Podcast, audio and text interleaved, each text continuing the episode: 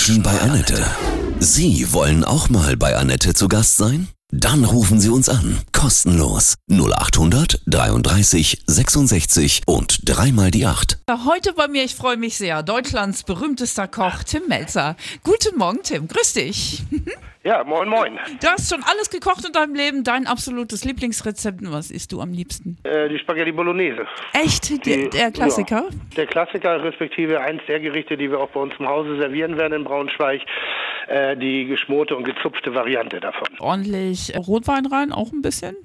Selbstverständlich. Im Ansatz darf, das ist ja kein, ist ja kein Kinderteller. nee, natürlich nicht. Hast du noch einen Geheimtipp, was rein muss in die Bolognese? Ja, zum Abbinden hinten raus ein bisschen Milch. Milch. Oh. Und Sellerie Also, auch? Kann man, muss man nicht. Küchenbulle Tim Melzer ist heute bei mir. Wir sprechen gleich weiter. Ja, wie Männer die Vorherrschaft am Herd übernehmen. Es geht auch um dein neues Restaurant des Überland in Braunschweig. Ja, er ist ja echt ein kerniger Typ. Starkoch Tim Melzer heute bei mir. Tim, in der Küche herrscht auch ein heftiger Ton, ne? Es hat sich Gott sei Dank eine Menge geändert. Ich meine, es ist immer noch eine männerdominierte Domäne. Da ist hin und wieder die Verbalität nicht immer äh, einem katholischen Mädchenpensionat entsprechend. Aber sie ist immer sehr herzlich und sie ist auch immer äh, sehr direkt. Und äh, dadurch wirkt sie manchmal etwas rüde. Aber ähm, sie hat inzwischen ein, ein Niveau von Respekt angenommen, die einem jedem anderen Berufsstandard auch entsprechen. Heute bist du der Chef. Bist du manchmal auch ein bisschen ruppig dann? Das kommt immer auf die Situation an. Wenn, wenn wir in den Vorbereitungen sind, gibt es keinen Grund, ruppig zu sein, weil da hat man alle Zeit der Welt, eben Dinge auch, auch klarzustellen.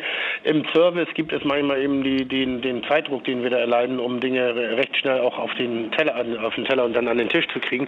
Und da fehlt schon mal ein Bitte und ein Danke, aber es ist nicht ruppig. Es ist, ich sag mal, verkürzt in der, in der Formulierungsweise. Also das muss man auch abkönnen, ne? wenn man in der Branche arbeitet, oder?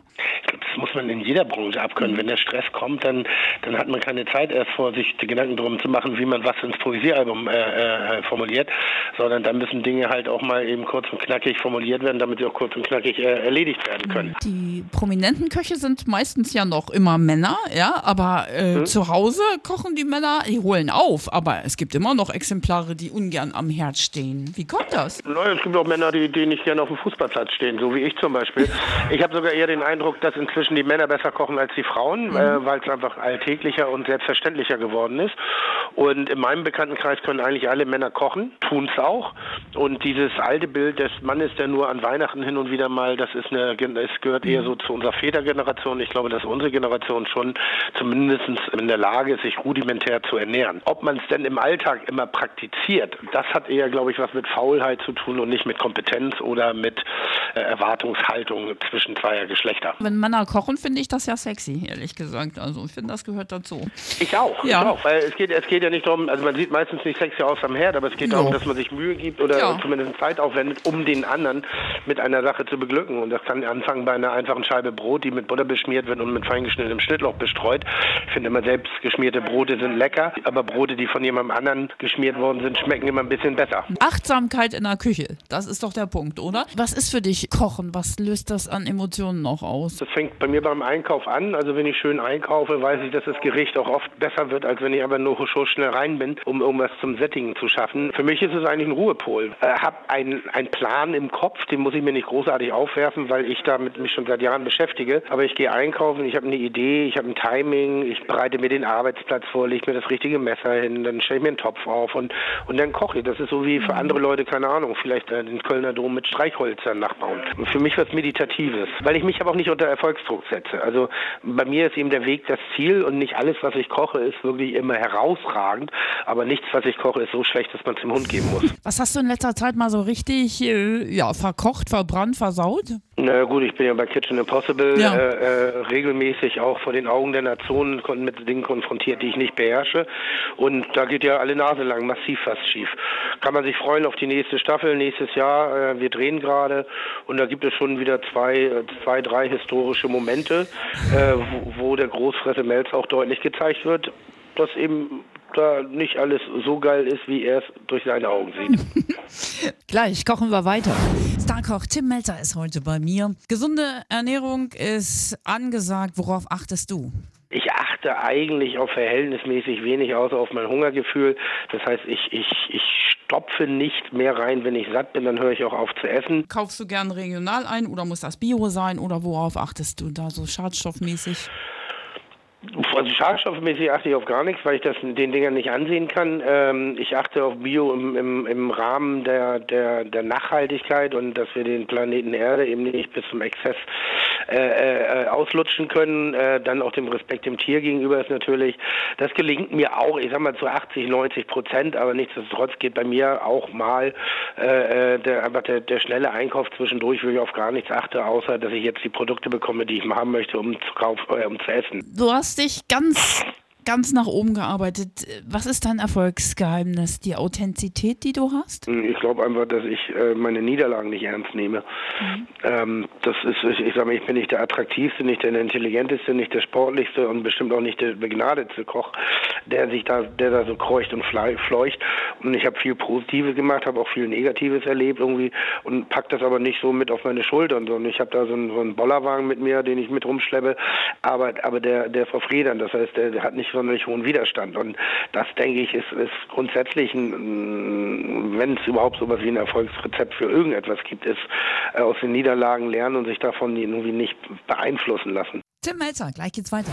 Starkoch, Tim Melzer ist heute bei mir. Morgen eröffnest du das Sky Restaurant Überland in Braunschweig mit deinen Partnern Gastronomen Lars Nussbaum und Jimmy Ledematze vom Aqua. Was ist dein Job? Ich bin verantwortlich für die Speisekarte und für die Schulung der Köche. Was wird in diesem Überland ganz besonders sein? Äh, erstmal die Aussicht, die ist spektakulär. Das ist im 18. Stockwerk des Bravo Parks, bietet einen unfassbaren Blick über Braunschweiger Lande, mhm. fast bis hin nach List, also auf Sylt. Es wird ein schönes Hühnerfrikassee geben. Es, natürlich haben wir die Klassiker wie Grillkarten dabei. Wir haben Spinatknödel drauf. Wir arbeiten mit regionalen Produkten wie Forellenfilets, die aus der Region kommen. Äh, wir haben natürlich leichte mediterrane Anleihen, weil ich finde, das ist einfach eine sehr zeitgemäße, eine sehr schöne Ernährungsweise und Kulinarik. Wenn du mal gestresst bist, ne, ich stelle mir Kochen hm? sehr anstrengend vor. Äh, wie hm? entspannst du dich? Was hast du da für einen Tipp für dich? Ich stelle mich dann zu Hause an den Herd und koche einfach entspannt. So, aber halt ohne Leistungsdruck, ohne Bewertung, ohne alles. Mhm. Ich koche dann einfach nur, weil ich die Gerüche mag, die Farben, die Gefühle, also die, die Haptiken, all diese Dinge. Ich mache das wirklich gerne. Ich höre dann Musik, trinke ein Glas Rotwein. Manchmal setze ich mich auch einfach nur dumm in die Badewanne und, und gucke auf, auf, dem, auf dem Laptop einen Film. Ich fahre manchmal gerne Auto zur Entspannung und manchmal sitze ich auch einfach nur doof rum. Sehr schön. Das hört sich nach einem guten Plan an. ja. Wie sind so deine Lieblingsgäste? Jemand, der eine gut gemachte Frikadelle genauso wertschätzen kann wie den perfekt gegarten Steinbutt an der Karkasse, das ist so mein Traumgast. Mhm. Der einfach das isst, was er gerne mag. Und nicht, weil irgendwas modern ist oder weil es irgendwas irgendwie in irgendeiner Zeitung beschrieben wird, sondern einfach nur, weil es gut ist jemand, der einen Hühnerfrikassee zu schätzen weiß. Aber auch eben verstehen, dass wenn in einem Restaurant äh, das gekocht wird, dass ein Hühnerfrikassee nicht drei Euro kosten kann, sondern eben, wenn die richtigen Produkte verwandt werden, die Mitarbeit, das Ganze drumherum, dass das dann auch eine gewisse Preislichkeit hat und dann nicht jemand erwartet, das muss für 98 machbar sein. Die Grillsaison steht an. Hast du da so einen unschlagbaren Tim-Tipp? Ich mache beim Grillen relativ wenig Gedöns bei den Fleischsachen. Ich mache gerne mal Rippchen, die ich mir vorher allerdings alle vorgare. Ich, ich denke immer so dieses Langzeitgrillen, das das ist echt für Spezialisten vorbei. Es ist nichts einzuwenden gegen eine gute Wurst, gegen ein gutes Nackenkotelett. Mein Lieblingsstück vom Grill ist ein Entrecot.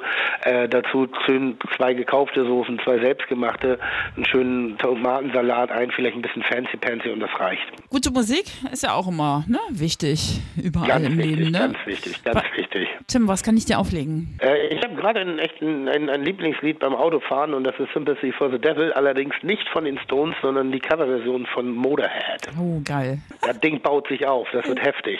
Vielen Dank. Heute bei mir, das war Starkoch Tim Melzer.